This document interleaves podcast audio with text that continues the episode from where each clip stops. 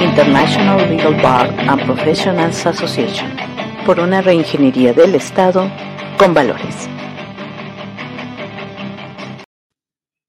Buenas noches. Hoy es miércoles 30 de noviembre y aunque no nos esperaban porque nos tocaba programa hasta la próxima semana, justo tenemos nuestro, nuestra primera emisión especial.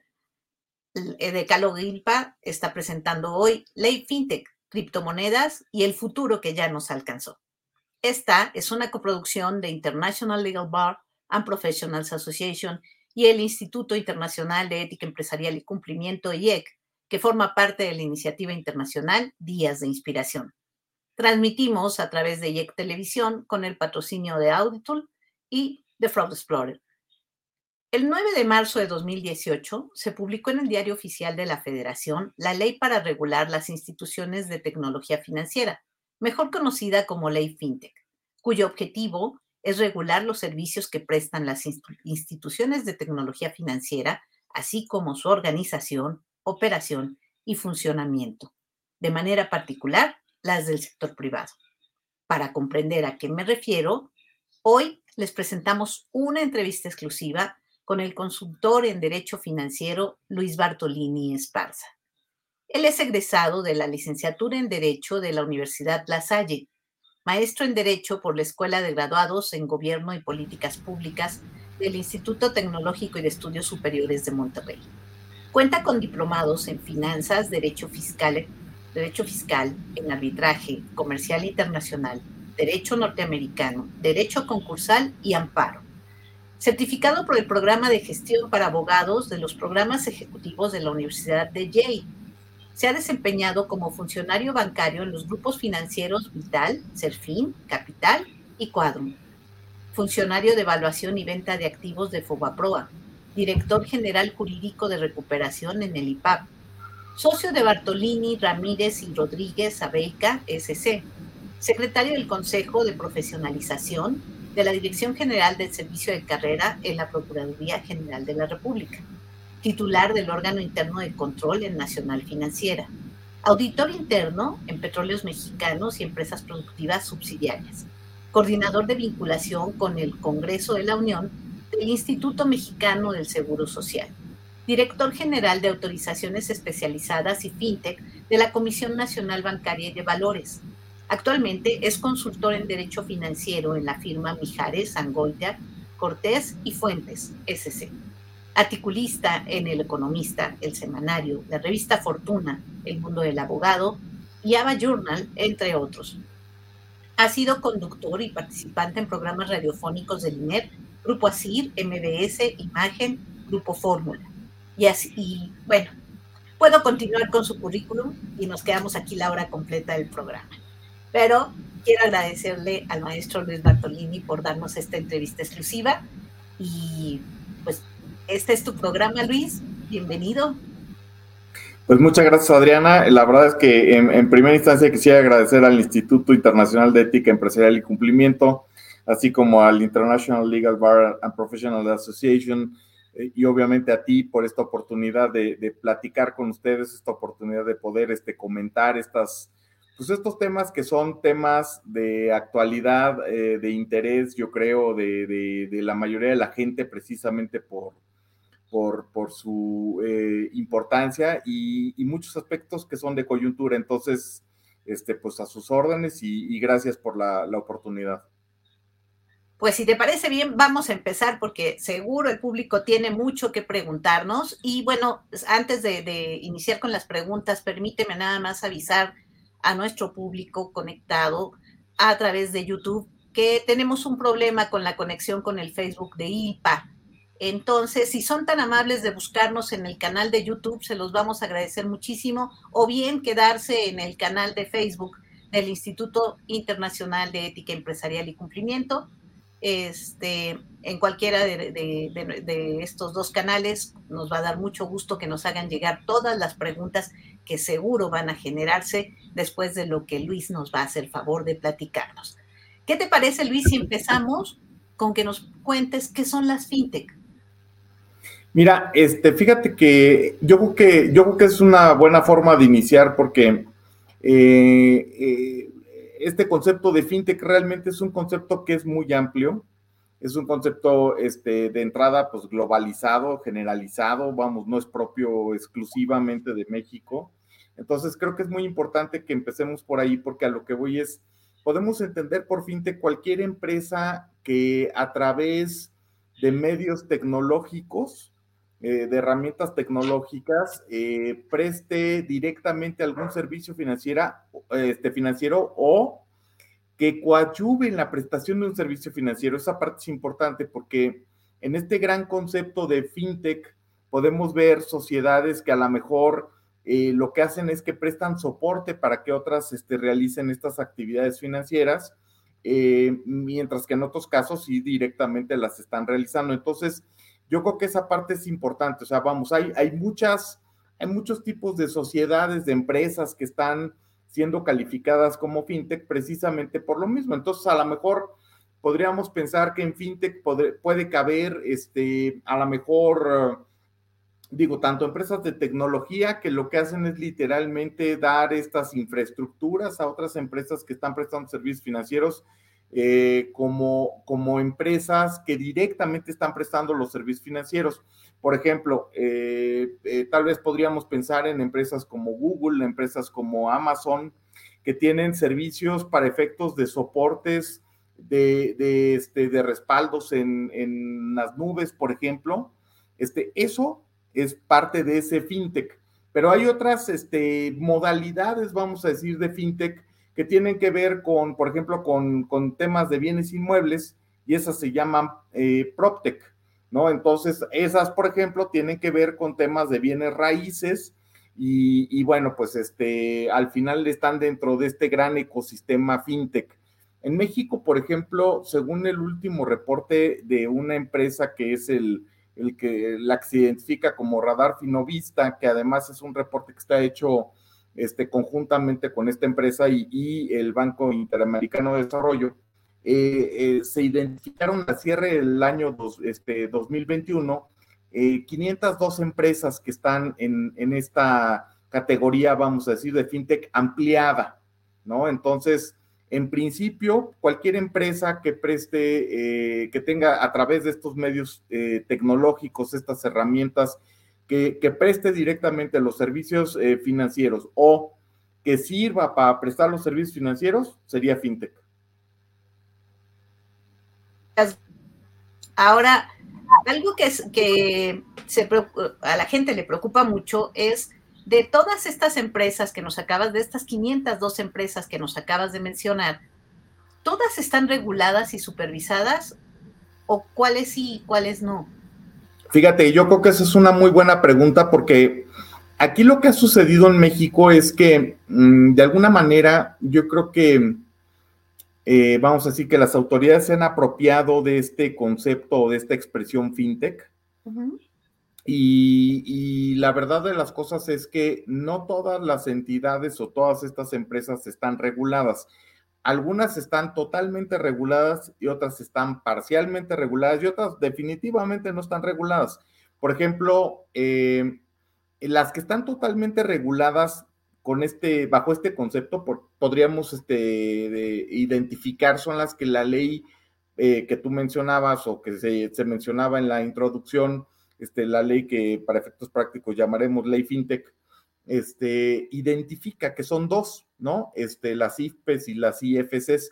Todas las demás no, no califican, vamos a decir, como instituciones de tecnología financiera reguladas eso no significa que no tengan algún tipo de regulación. Por ejemplo, algunas empresas que son eh, denominadas, por ejemplo, transmisores de dinero, estas empresas tienen parcialmente una regulación. ¿Por qué? Porque tienen una obligación de obtener un registro en la Comisión Nacional Bancaria de Valores, este, tienen obligaciones, por ejemplo, de información en materia de lavado de dinero, etcétera, ¿no?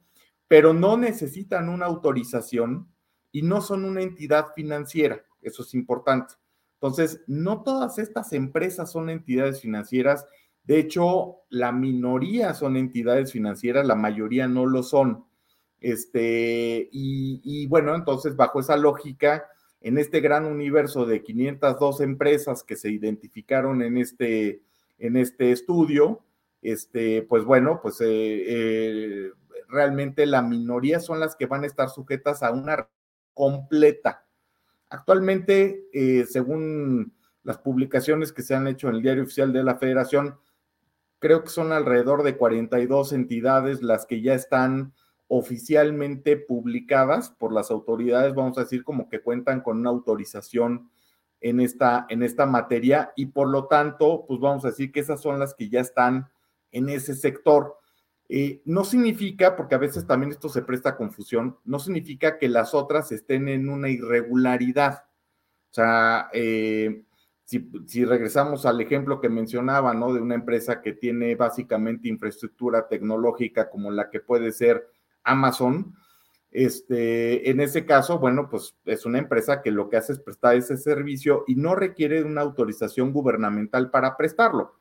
Entonces, vamos, está bien, está actuando de una manera regular eh, junto con otras tantas, ¿no? Pero entonces, eh, el universo de entidades reguladas es menor que el, universo de entidades no reguladas o parcialmente reguladas.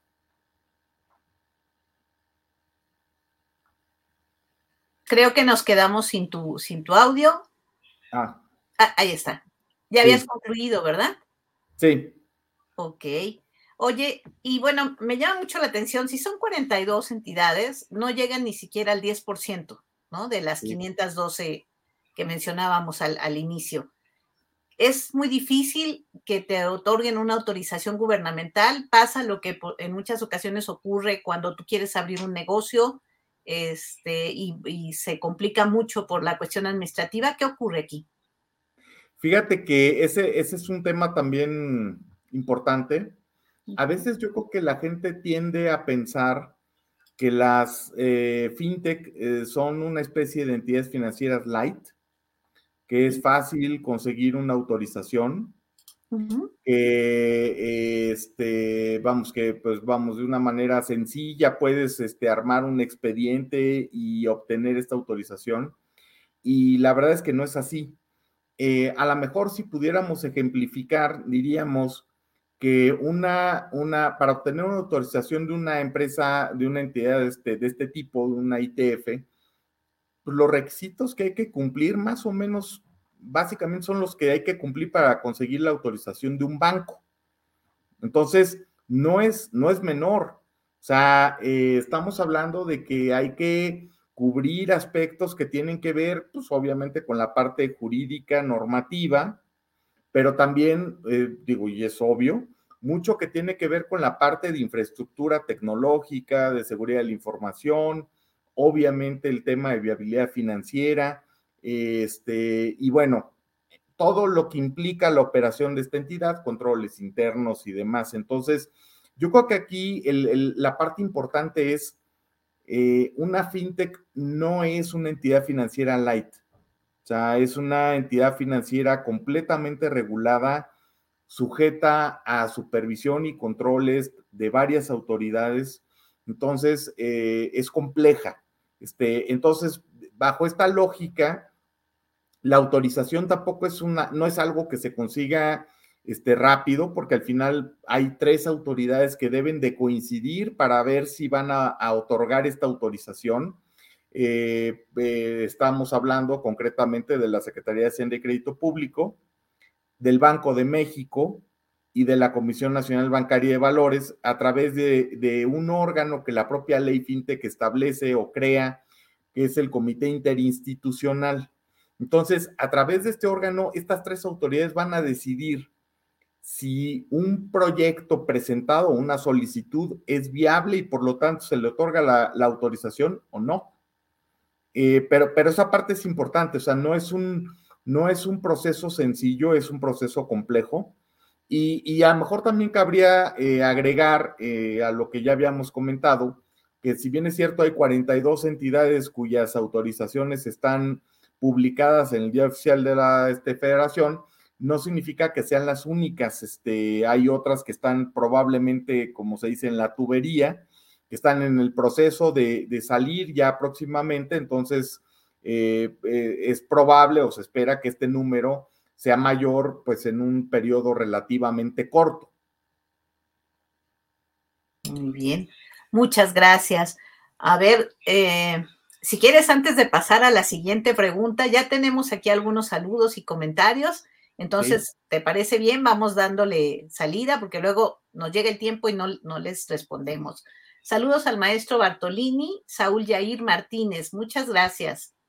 Eh, Vanessa Canales, excelente tema. Saludos, maestro Luis Bartolini. Eh, de parte del maestro Miguel Ángel López Vargas, distinguido maestro, ¿fintech sería el marco jurídico de las criptomonedas? ¿Quieres ir respondiendo esta pregunta o la dejamos hasta el final?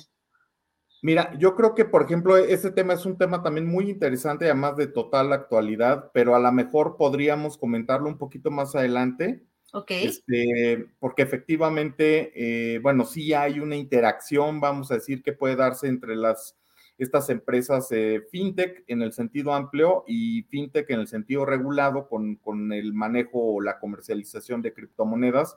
Pero este, pero igual lo podemos comentar más adelante. Un poquito. Bueno, de hecho, una de las de, de, las preguntas que yo ya te tenía tiene que ver con eso, así que ah, pues si quieres, esperamos un momentito, maestro Miguel Ángel. Muchas gracias por conectarse. Te mandan saludos desde Cuba, Adrián Paso García. Muchas gracias. Saludos hasta Cuba, Adrián. Y, ok, otra pregunta más, esta es de Saúl Jair Martínez y dice que hace diferente a las fintech de los servicios financieros tradicionales. Em, también yo creo que las podemos responder ambas un poquito más adelante, ¿te parece? Ok. Bueno, vamos entonces a la siguiente pregunta. No, no crean, Saúl y, y el maestro Miguel Ángel, que vamos a dejarlas ahí. Vamos, vamos haciendo ya nuestra, nuestro kit de preguntas del público. Muchas gracias. Gracias por estar con nosotros. de lo que platicábamos sobre la vida operativa de estas entidades financieras, que ya quedó, quedó claro que no son entidades financieras light, em, ¿quién las supervisa? Porque ya, ya decías que había tres autoridades que tenían que, estar, que dar la autorización, pero ya que tienen la autorización y están trabajando, ¿quién supervisa? Fíjate que eso está interesante porque a lo que voy son tres autoridades que dan la autorización, pero resulta que son cuatro autoridades las que van a supervisar. O sea, vamos, el tema se amplía todavía un poquito más, porque este, comentábamos que para efectos de la autorización, pues participan el Banco de México, la Secretaría de Hacienda y obviamente la Comisión Nacional Bancaria y de Valores en este comité interinstitucional que es el que va a ir si se otorga o no se en su caso la autorización. Pero eh, una vez que la empresa ya está autorizada, que ya está en operación, vamos, está viva como entidad financiera, entonces va a haber una cuarta entidad o una, perdón, una cuarta autoridad que va a estar participando en este proceso de supervisión, regulación, incluso sanción que es la CONDUCEF, la Comisión Nacional para este, los, este, los usuarios de este, servicios financieros.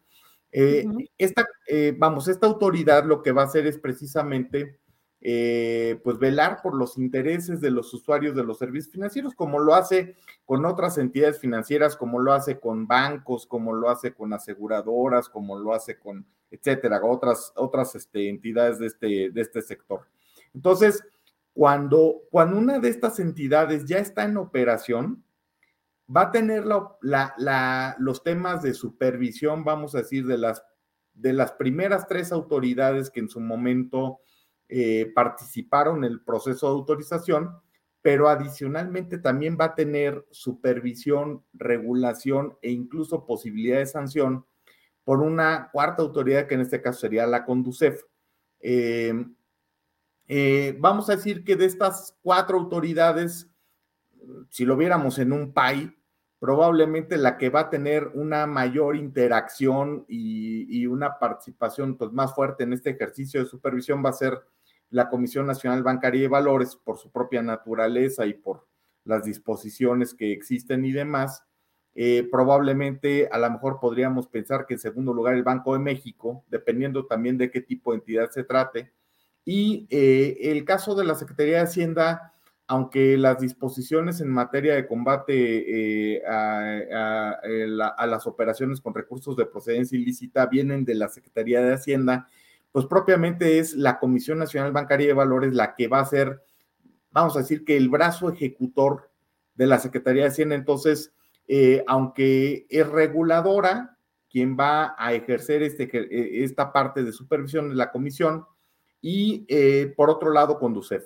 Entonces, estas cuatro autoridades van a tener una interacción, pues vamos a decir, continua ya en la vida ordinaria de las entidades y van a estar eh, cada una en el ámbito de su competencia, pues verificando eh, precisamente pues que, las entidades se conduzcan pues con regularidad, ¿no? Con apego a las normas que correspondan, todas estas que, que hemos comentado. Muy bien. ¿Y hay alguna garantía cuando uno invierte en los recursos en, las fintech? ¿Tenemos alguna garantía como usuarios? Eh, no, de hecho, en el caso, en el caso de estas entidades, expresamente eh, la ley establece que no, que no va a haber una garantía por parte del Estado, vamos a decir, de, o de algún este tipo de organismo, fondo en relación con estos recursos.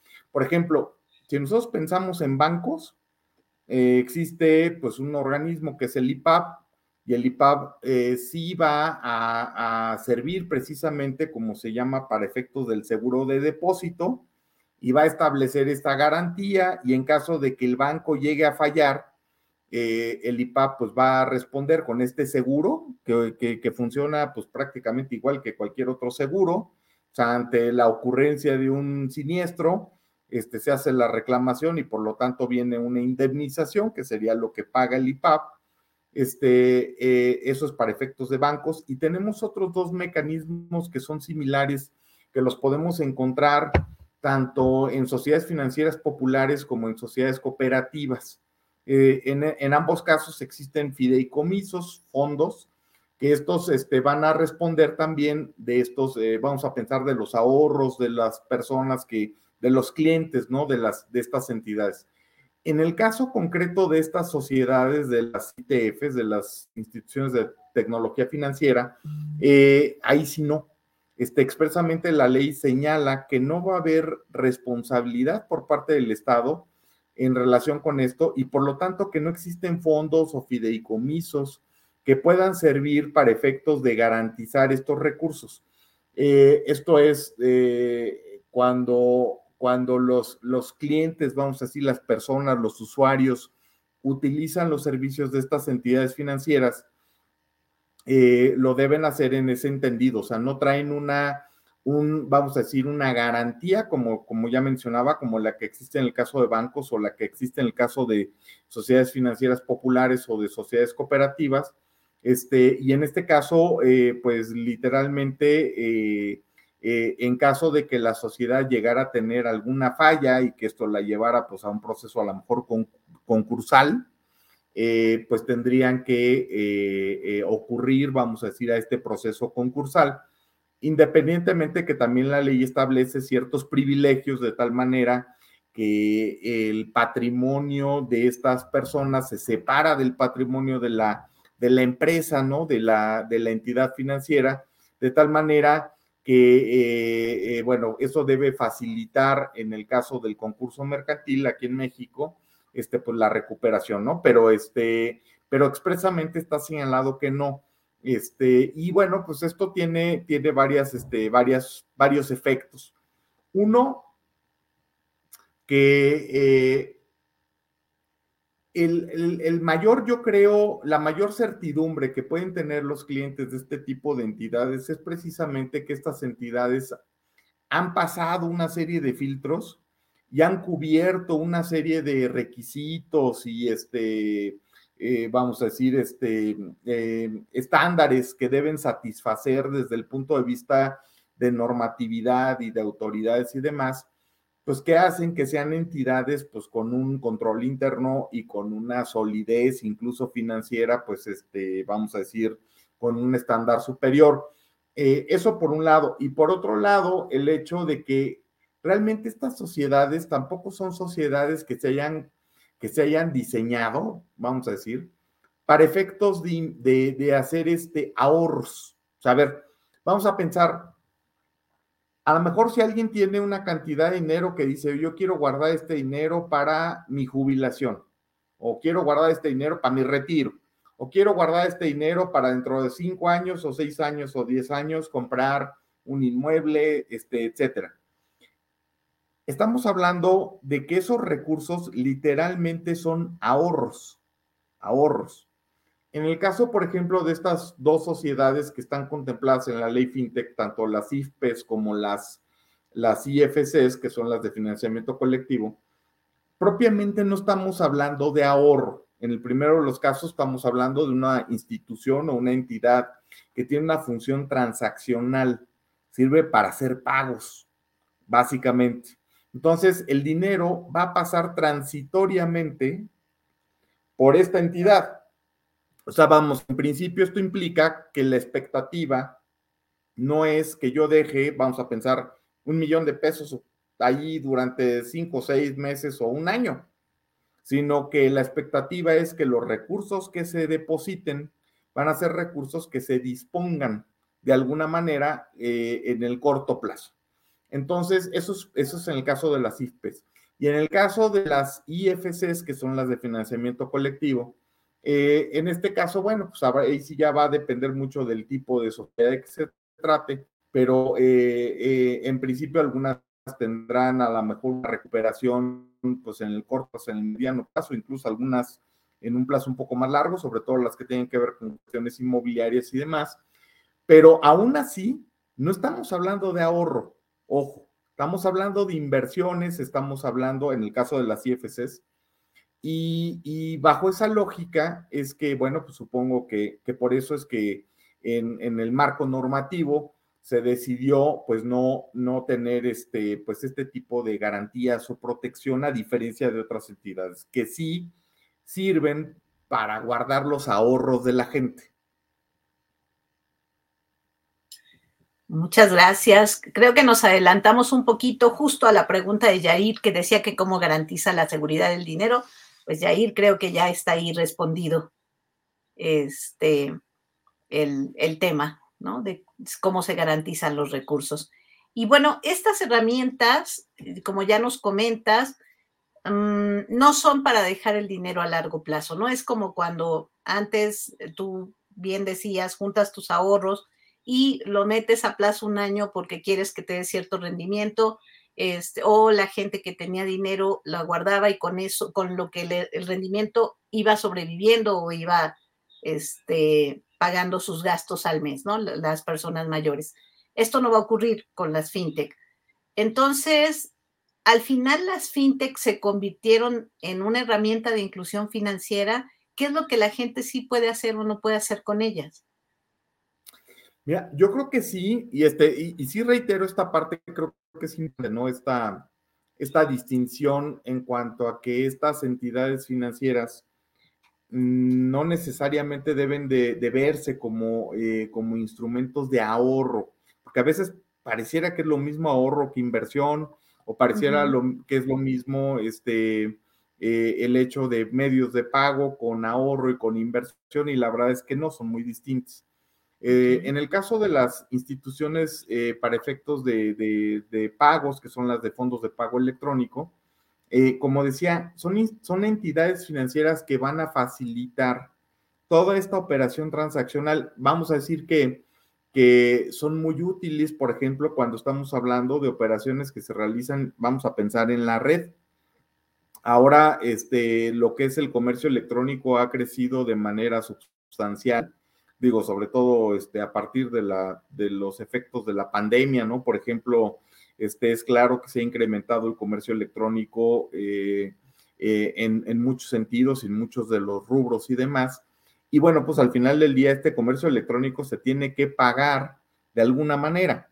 Este, en algunos casos, a lo mejor algunas de las empresas aceptan pagos en efectivo a través de ciertas empresas que reciben estos pagos. Vamos a pensar una ventanilla bancaria o a lo mejor alguna tienda este, de conveniencia, no sé, tipo este, Oxxo, 7-Eleven y demás, este, o la Comer, etcétera, este, vamos, eh, existen esos mecanismos, pero la verdad es que lo normal y lo ideal es que si estás haciendo operaciones a través de este mercado eh, electrónico, eh, pues obviamente los pagos también se puedan realizar de la misma manera, ¿no? Entonces, eh, estos pagos usualmente pues se realizan con cargo a la mejor a tarjetas de crédito, tarjetas de débito, este, algunas otras empresas que son que son que caben dentro de esta clasificación fintech, pero que no son entidades financieras reguladas, ¿no? Este, eh, como por ejemplo PayPal, ¿no? Este, y, eh, y bueno, aquí es donde estas IFPES o estas este, instituciones de fondos de pago electrónico, pues vienen a quedar exactamente como, como dicen, como anillo al dedo. O sea, vamos, es, es una herramienta que va a servir idóneamente para, para poder eh, pues, practicar todos estos pagos, ¿no? Este, de una manera pues fácil, segura y demás, ¿no? Entonces, ese es un ejemplo.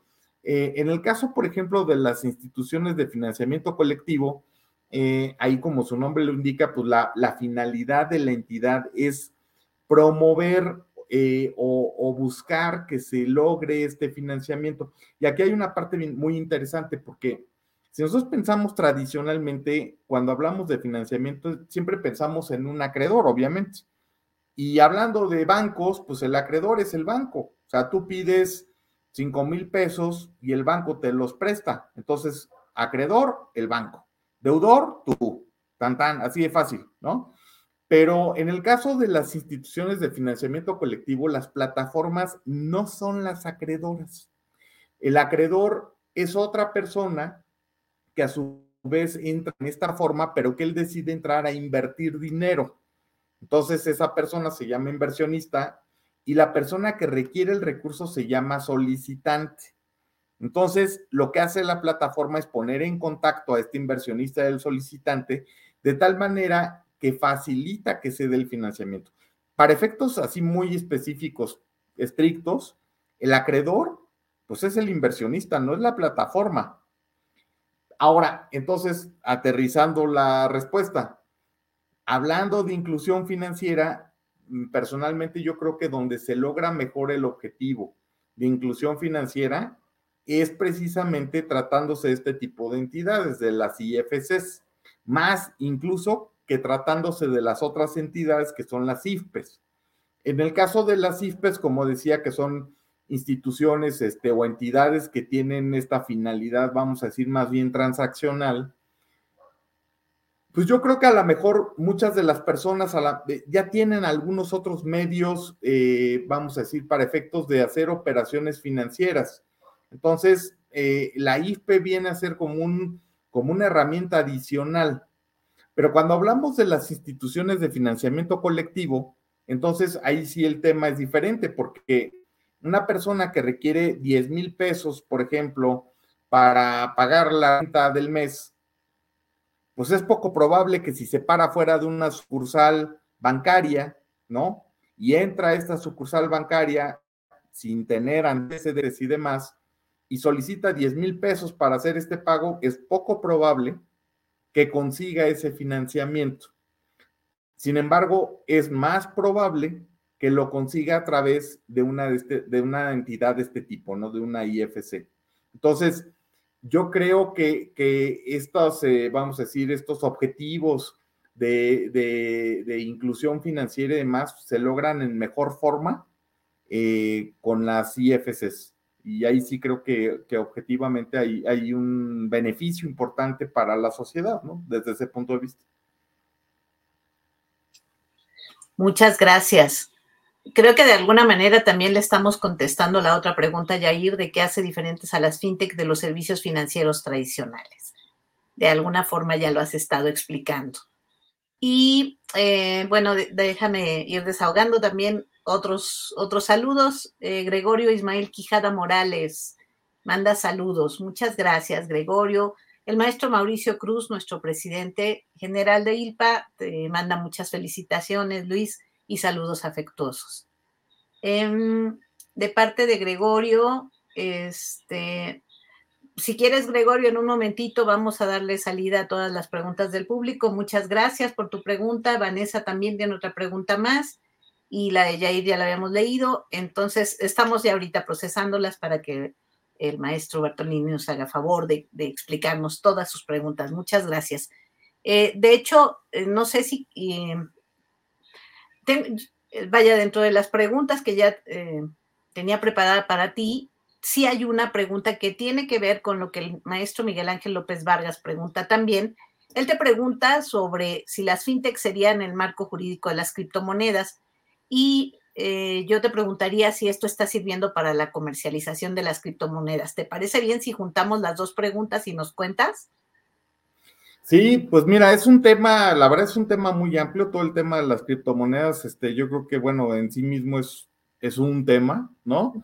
Este, eh, pero, eh, a ver, aquí hay una cuestión que es, eh, vamos a decir, un poco curiosa.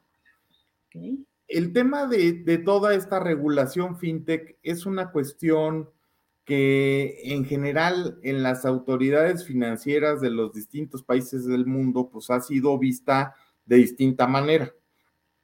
Algunos países han sido más agresivos, vamos a decir, en relación con esto, y otros más conservadores.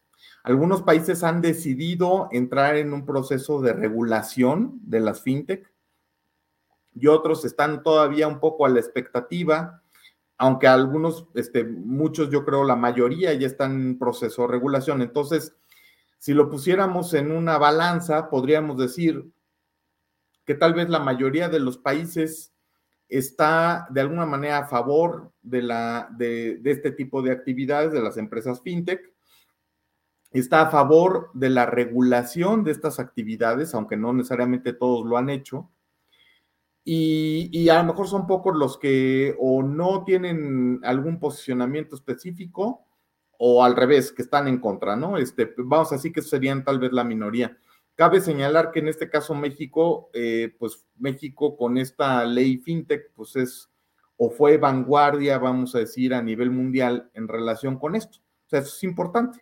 Eh, en 2018, cuando México eh, saca esta ley, pues es de los primeros países del mundo que establece un marco normativo completo para regular a, las, a estas este, instituciones de tecnología financiera, ¿no? Este, entonces, definitivamente, eh, pues es, eh, fue una vanguardia reconocida. ¿Y por qué digo fue? Porque la tecnología avanza tan rápido que no porque tengamos una ley de 2018 que pareciera que no es tan lejana, que en su momento fue este, pues una, una ley, eh, vamos a decir, como decía, de vanguardia, significa que hoy sigamos, vamos, en, un proceso total de vanguardia, ¿no? Entonces, este, el Estado mexicano requeriría de hacer algunos tal vez ajustes importantes como para poder continuar en esta punta de lanza. Eh, pero en su momento, en 2018, sí lo estaba.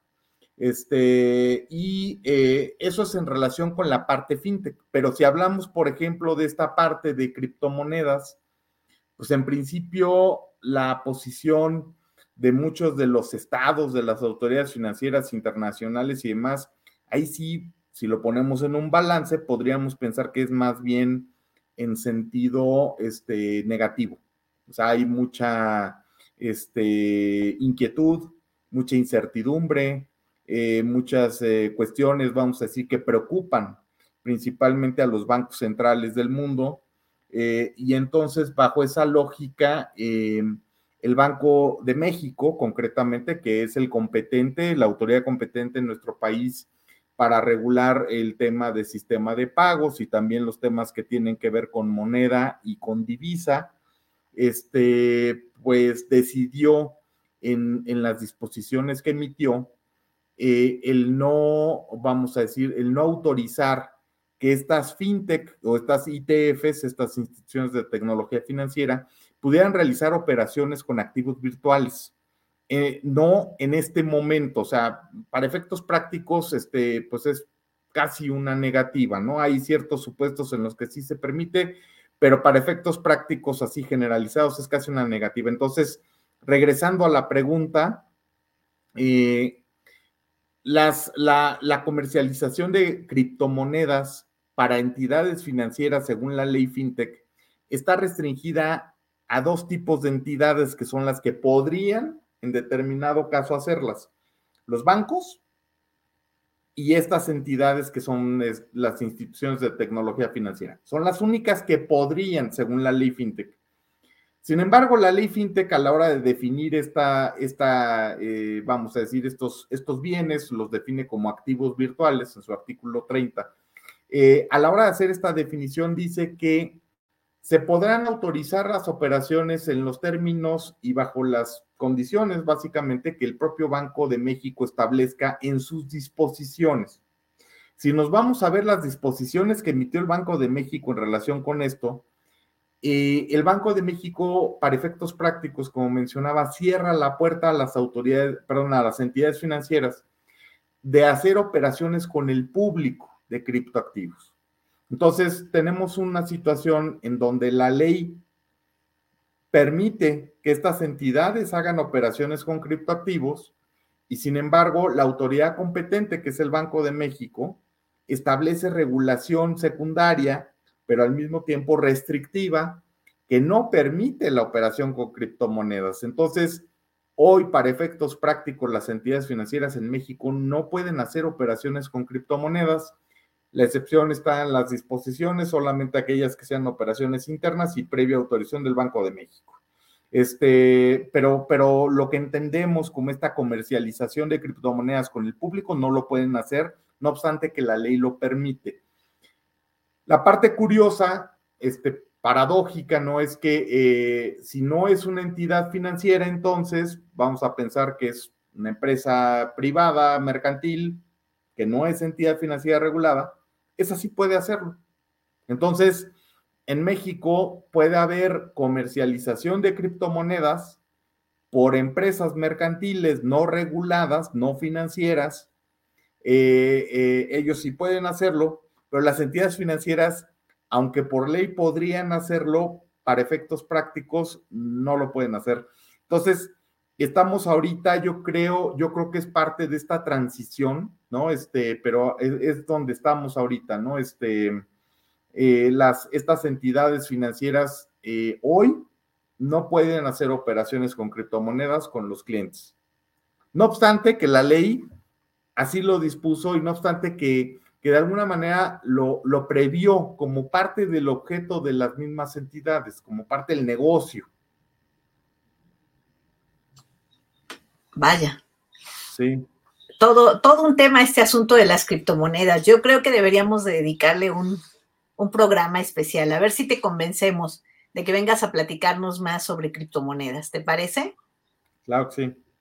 Muy bien.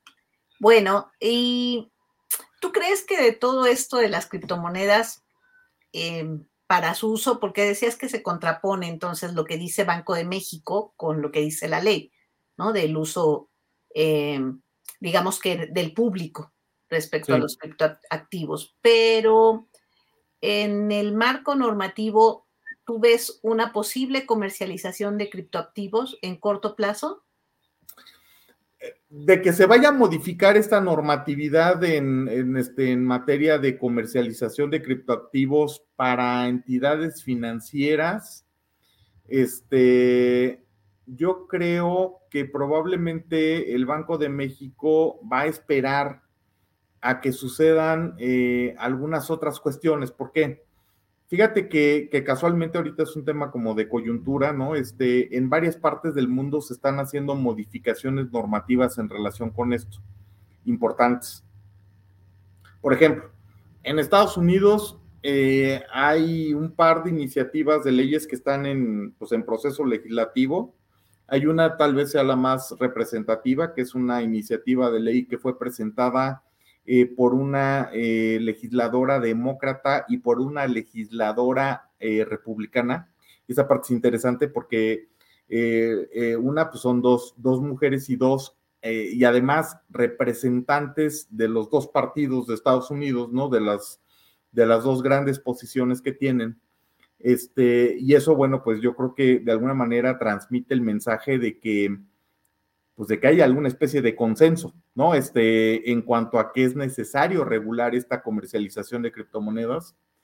Eh, el presidente Biden ha emitido, como le llaman allá, órdenes ejecutivas a las autoridades financieras, este, instruyendo que se analicen todas estas situaciones, que se vean los riesgos que implica el hecho de tener o no tener regulación y en su caso que se proceda. O sea, que vamos a decir que podríamos pensar que en Estados Unidos la, la tendencia es a regularlo. O sea, sí hay una clara tendencia a regularlo y es muy actual. Eh, y bueno, pues sería a lo mejor de estimarse que así va a suceder este, en Estados Unidos. En el caso de Europa, eh, casualmente en, ellos tienen, bueno, tienen legislación comunitaria, que es la que aplica toda la Unión Europea, además de la legislación que tienen por, por cada uno de los países, ¿no? Pero en el caso de la Unión Europea, de la comunitaria, eh, el comité, vamos a decir, para efectos de, eh, este, primero el Consejo del Parlamento decidió aprobar una iniciativa de ley comunitaria que se llama MICA. Eh, MICA, que significa Markets in Crypto Assets, que es precisamente una regulación que va a servir para regular todo este tema de, de comercialización de criptoactivos. La parte interesante es que esta comercialización de, perdón, esta ley MICA o esta regulación MICA este, eh, no solo habla de la actividad de la comercialización, sino que también va a entrar a regular a los que la comercian, o sea, a las entidades y a los que consumen o compran o transaccionan, esto es a los sujetos que hacen operaciones. Entonces, es una regulación muy completa, muy estricta, que para efectos prácticos, así para, para efectos ilustrativos, está equiparando este tipo de entidades a entidades financieras bajo un criterio que es el que están utilizando, que es si hace la misma actividad, si corre los mismos riesgos, por lo tanto debe cumplir las mismas reglas. O sea, ese es un poco, se ha convertido un poco en, el eslogan, vamos a decir, o en, en, este, en, pues, la frase, ¿no? De, de, aprobación de estas disposiciones en Europa.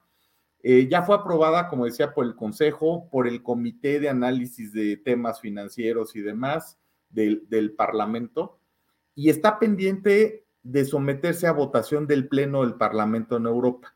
Que eso se supone que es algo que tendría que estar sucediendo, pues tal vez en estos días.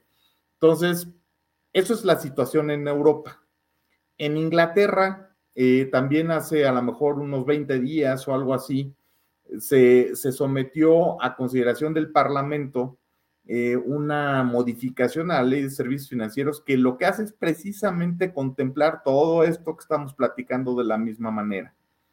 Si vamos al caso de Canadá, en Canadá también está pasando algo parecido, aunque ellos tienen, en el caso de Canadá es un poco curioso porque tienen de hecho los dos sistemas jurídicos, este, tienen el sistema el sistema anglosajón en la mayoría del país, ¿no? Este, y tienen también el sistema eh, romano-germánico francés, este, en las provincias, vamos a decir, eh, pues francesas, ¿no?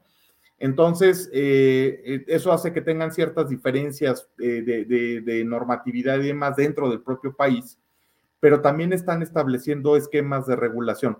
Entonces, si ese es el contexto, vamos a decir, internacional que se está viendo, yo pensaría que el Banco de México eh, de alguna manera, eh, a lo mejor está un poco expectante para ver cómo se van resolviendo estas disposiciones en los distintos órdenes, tanto en Europa, y, bueno, yo sé que a lo mejor suena curioso que distingamos Europa de Inglaterra, pero bueno, pues los ingleses así lo ven.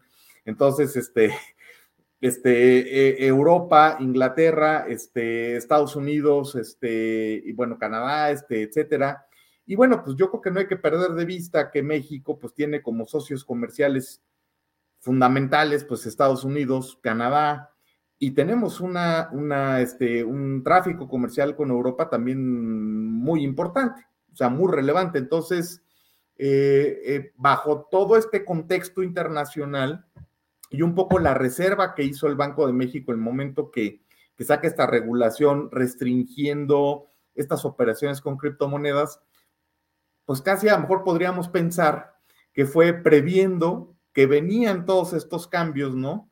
Este, de tal forma que una vez que se vaya adecuando el contexto internacional, sería previsible pensar que en México eh, pues pueda haber también algún ajuste en relación con este tema de comercialización de criptomonedas, ¿no? Este, eh, como decía, la parte importante yo creo que es que, que la tendencia hacia donde se ve, vamos a decir, es hacia la regulación, no hacia la no regulación, hacia la regulación de la comercialización de criptoactivos y de los que intervienen en la comercialización de criptoactivos.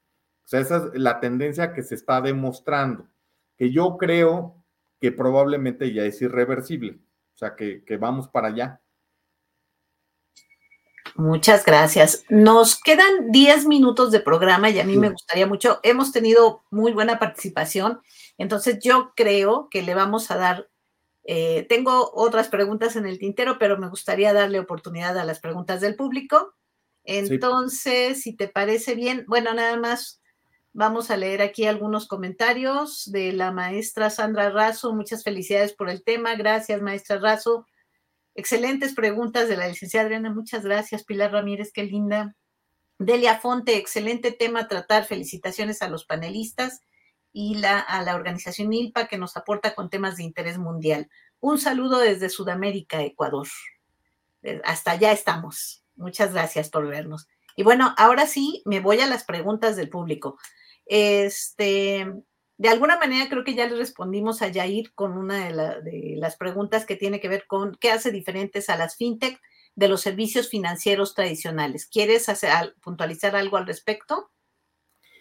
Eh, a lo mejor nada más precisar que, bueno, como ya decía, en el caso de las IFPES, que son las de fondos de pago electrónico, son empresas transaccionales para efectos de estos pagos si lo comparamos a lo mejor con, con bancos o con sofipos o con sofomes este, y demás figuras que tenemos, entre comillas, tradicionales, el abanico de servicios que pueden prestar estas otras figuras es mucho más amplio. Entonces, ya empezando por ahí, creo que hay una diferencia importante.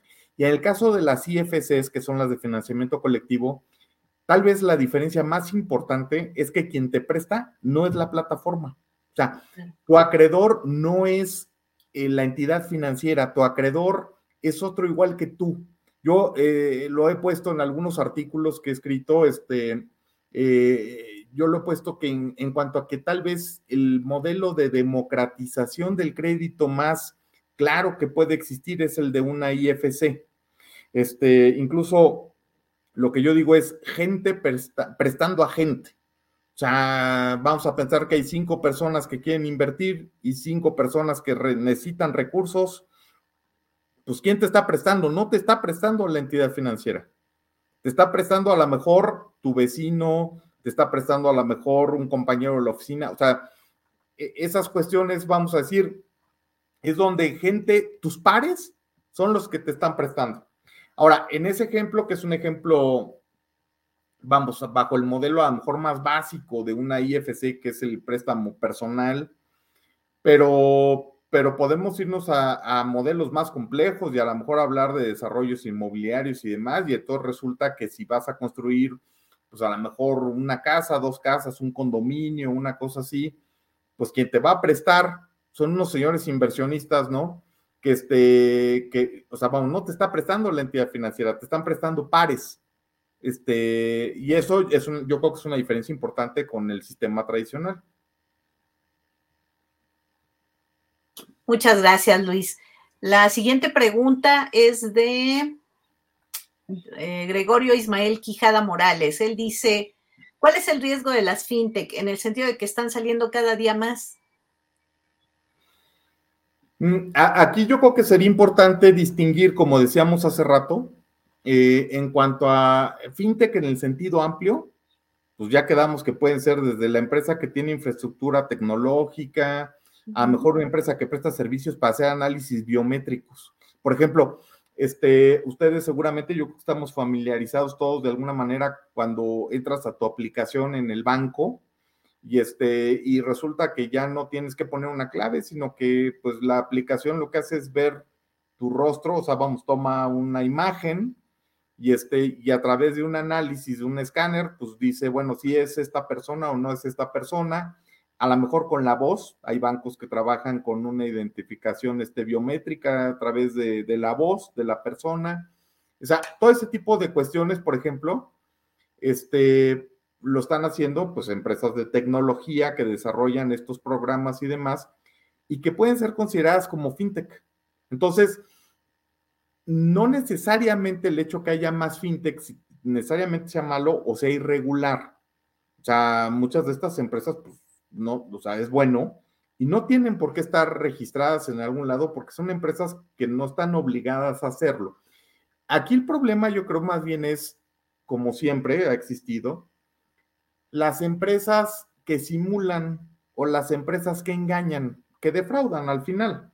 Entonces, si una empresa se hace pasar por una entidad financiera, pues entonces está mal. Si una empresa se hace pasar por una eh, em, este, entidad que puede recibir tus recursos y darte un rendimiento, si no tiene autorización, pues está mal. ¿Sí me explicó? Este, vamos, hasta delito sería captación irregular en términos de la ley de instituciones de crédito. Entonces, yo creo que ese es el tema, o sea, no tanto el hecho que haya más, seguramente va a haber más, pero vamos a partir de la base que muchas de ellas pues están en una situación totalmente regular.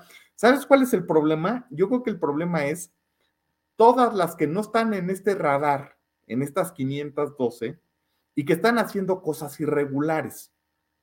Y esa sí es delicada, porque a lo que voy es, como decía, ¿no? Este, a lo mejor algunos de ustedes habrán visto temas de algunos fraudes este, relativamente recientes que se han presentado en, en Guadalajara, por ejemplo, en Jalisco, en México, otros que se han presentado en Puebla. Estamos hablando de los últimos cinco meses para acá, cuatro meses para acá, donde empresas que no tienen autorización reciben recursos de la gente, les ofrecen rendimientos, de que no, hombre, mira tú, aquí déjame tu dinero y en un mes vas a recibir el 20% y el 30% y unas cosas así. Y eso o sea, una es ilegal, dos es delito. O sea, no solo es ilegal en términos de infracción, es delito. Pero la otra es, pues es un fraude. Y entonces llega un momento que estos fraudes que pues normalmente se les conoce como piramidales o esquema Ponzi, este, pues llega un momento que no son sostenibles. ¿Y qué pasa? Pues que, se van. ¿Y se van con qué? Pues con tu dinero, ¿no? Entonces, eh, esos son, yo creo, los aspectos que habría que cuidar más. Bien, si te parece, una última pregunta rapidísima. Hay más, pero, pero ya no nos va a dar mucho tiempo. Entonces, Vanessa Canales desde hace ratito nos está preguntando de los nuevos modelos de negocio. Bienvenido, Mauricio, perdón, nuestro eh, presidente ejecutivo ya está conectado con nosotros para, para despedir el programa, pero nos das, nos das oportunidad de hacer una última pregunta. Ok, de los nuevos modelos de negocio impulsados por las empresas fintech, ¿cuál tendría más potencial de crecimiento en México?